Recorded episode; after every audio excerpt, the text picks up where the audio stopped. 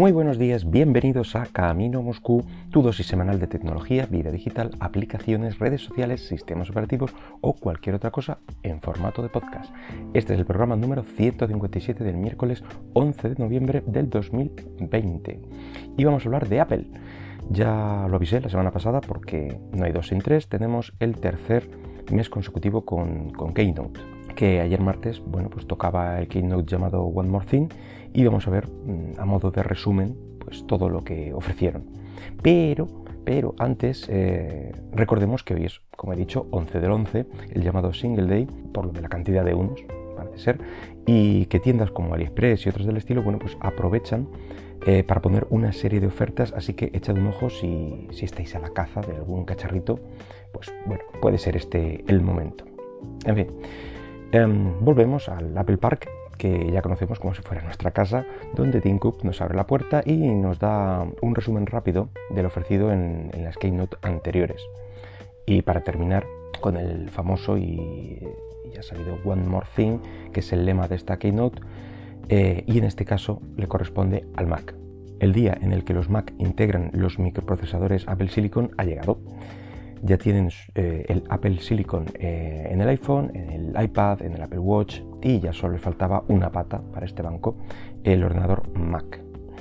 Y para él han creado el nuevo chip llamado M1, el que presentaron ayer. Y en él han integrado bueno, pues una serie de partes que hasta ahora estaban separadas en diferentes chips, eh, como la CPU, la memoria, seguridad, eh, el audio, bueno, fin, otra serie de sistemas y ahora han quedado en un solo encapsulado que parece ser que optimiza el, rendimiento. Continúan dando cifras comparativas, gráficas de rendimiento igualmente, etc. En resumen, básicamente, porque es un gran microprocesador. Y, bueno, ahora es el momento de hablar de cómo, cómo, ha sido la renovación del sistema operativo. Con la versión actual, aunque ya presentaron algo anteriormente, eh, la versión Big Sur de su Mac OS 10 que ya ha sido optimizado para esta arquitectura, mejora el rendimiento, mejora el consumo de batería. Eh, bueno, pues todas las aplicaciones eh, de la compañía han sido optimizadas y ahora todas parecen funcionar más rápido incluso que antes. Un dato curioso eh, es que te descargarás la versión ARM o Intel en una sola aplicación para que funcione en ambos sistemas. Esto está muy bien y así lo presentaron y llegó el momento de hablar de, los desarrolladores, que son unos eh, grandes implicados en, este cambio. Eh, y de cómo bueno, pues este es un momento, como digo, excitante e importante para ellos, para nosotros, aunque yo no desarrolle para, para este sistema. Y bueno, eh, se, vio el tipo de cosas que se podrán hacer ahora con el nuevo M1, vídeo de varios desarrolladores hablando sobre el tema, entre varias cosillas, algo que yo ya presuponía, y que no recuerdo que mencionaran en otro momento, eh, es la posibilidad de usar eh, aplicaciones de iOS directamente en el Mac. A mí me parece uno de los puntos más importantes de esta transición eh, y bueno, solo se hace una pequeña referencia mientras se presentaban las aplicaciones que puedes instalar, como he dicho antes, este formato híbrido de, Intel ARM en una sola aplicación descargable en fin, todo lo que puedes instalar en estos nuevos Mac se resume en aplicaciones universales que han sido compiladas para poder trabajar en ARM Intel, las aplicaciones de Intel, eh, o compiladas para Intel, mejor dicho, gracias a la capa de emulación o de traducción llamada Rosetta 2, y las aplicaciones de iPhone y iPad directamente en tu escritorio Mac. En fin, después de todo esto, ya llegó por fin el momento de presentar el primer Mac en montar este novedoso micro, el MacBook Air con M1. Aseguran que este modelo es eh, más rápido que el 98% de los portátiles eh, con Windows más vendidos en el mercado. Llega hasta las 15 horas de navegación y 18 horas de reproducción de vídeo.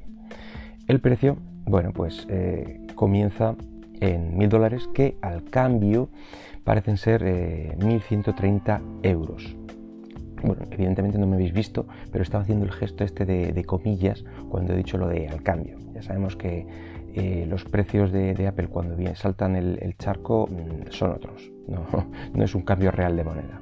En fin, pues eh, se, puede, se puede resumir eh, que va a ser pues tres, tres veces y media más rápida que la anterior CPU, eh, pues como digo, 18 horas de batería, una pantalla, bueno, la pantalla se retina eh, de 13,3 pulgadas, un SSD dos veces más rápido, mm, llegará hasta los 16 GB de memoria, hasta los 2 teras de, SSD, Touch ID, Wi-Fi 6, en fin, toda esa serie de novedades denotan que será un gran equipo. Y ahora el segundo Mac con el mismo chip M1, uno que yo no me esperaba, la verdad, pero ahí está, el Mac Mini.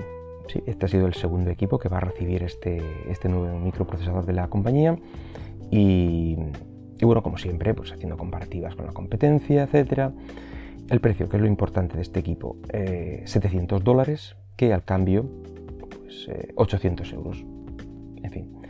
Y igualmente, pues tres veces más rápido que la, generación anterior de Mac Mini, eh, soportará monitores de, 6K, en fin, una serie de, características muy parecido al, anterior, pero vamos. Y como de nuevo no podía haber dos sin tres, bueno, pues tenemos el tercer, eh, el tercer equipo con M1, en este caso el MacBook Pro con 17 horas de autonomía en navegación con Wi-Fi y 20 horas eh, de reproducción de vídeo. Eh, dicen que es la, y me lo creo, la verdad, porque tiene unas, cifras impresionantes, es eh, el mejor rendimiento de batería que ha tenido cualquier MacBook con anterioridad.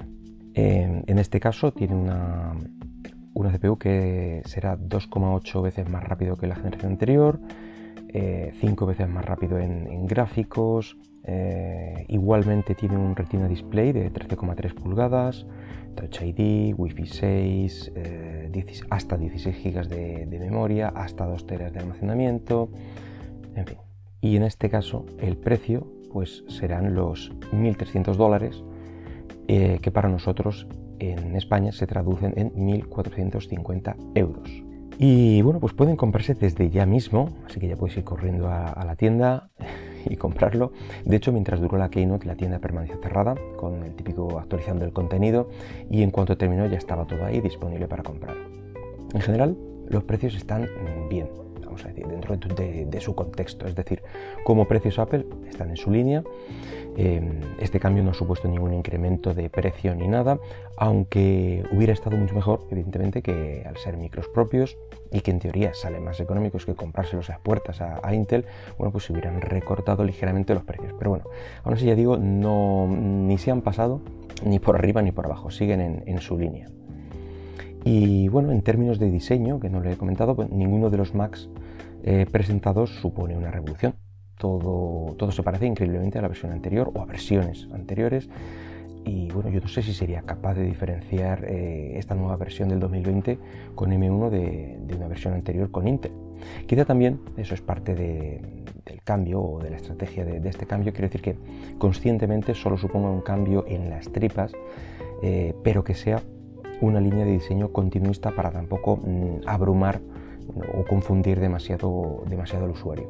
A lo mejor eh, un cambio en diseño lo hubiera notado como una gama diferente eh, en vez de como un salto mm, real a esta, esta, arquitectura. En fin, que mm, continúa la, la Keynote con un vídeo con gente creativa es decir, bueno, pues haciendo cosas y alucinando con la velocidad, la batería, etc. Y cuando termina volvemos con Tim Cook para resumir eh, y despedirse.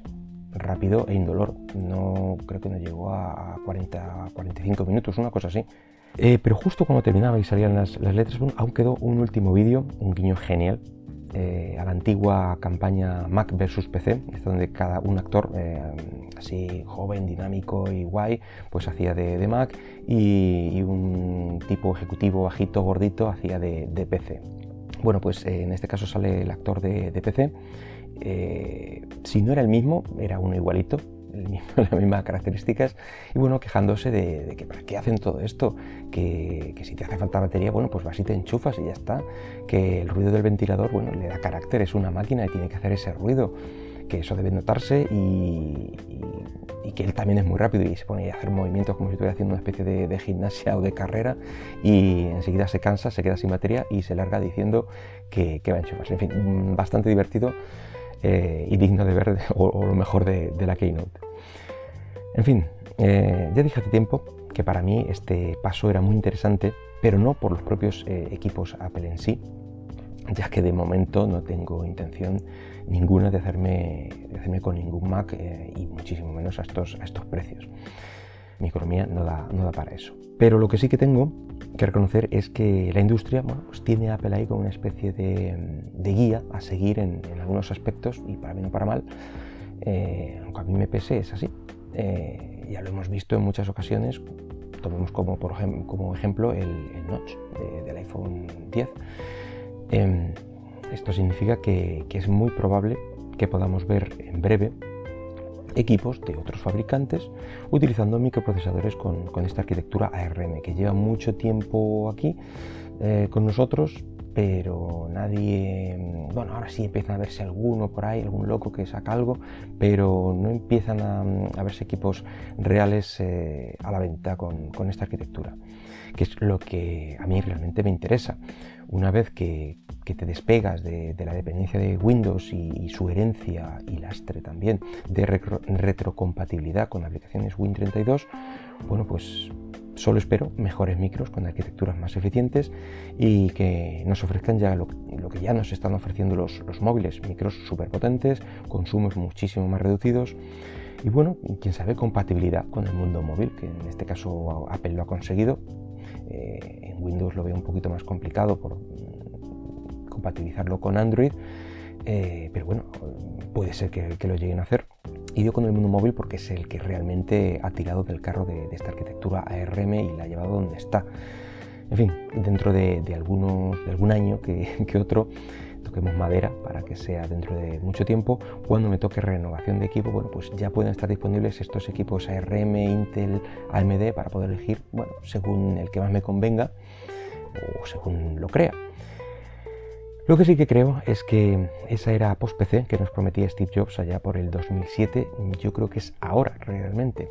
Eh, y lo que quería decir es que mm, era una era post-Intel, que su hegemonía en el mundo de microprocesadores eh, se terminaba, pero claro, Steve no, no, quiso decirlo tan claro de, bueno, alguien que se suponía que, era su, eh, uno de sus proveedores principales, no quiso poner esa diana en la cabeza y apuntar directamente a Intel. En fin, que me lío. Eh, nada más por hoy. Espero que el podcast haya sido de tu agrado y si lo deseas puedes dejarme algún comentario por Twitter en arroba camino Moscú. Hasta luego. Música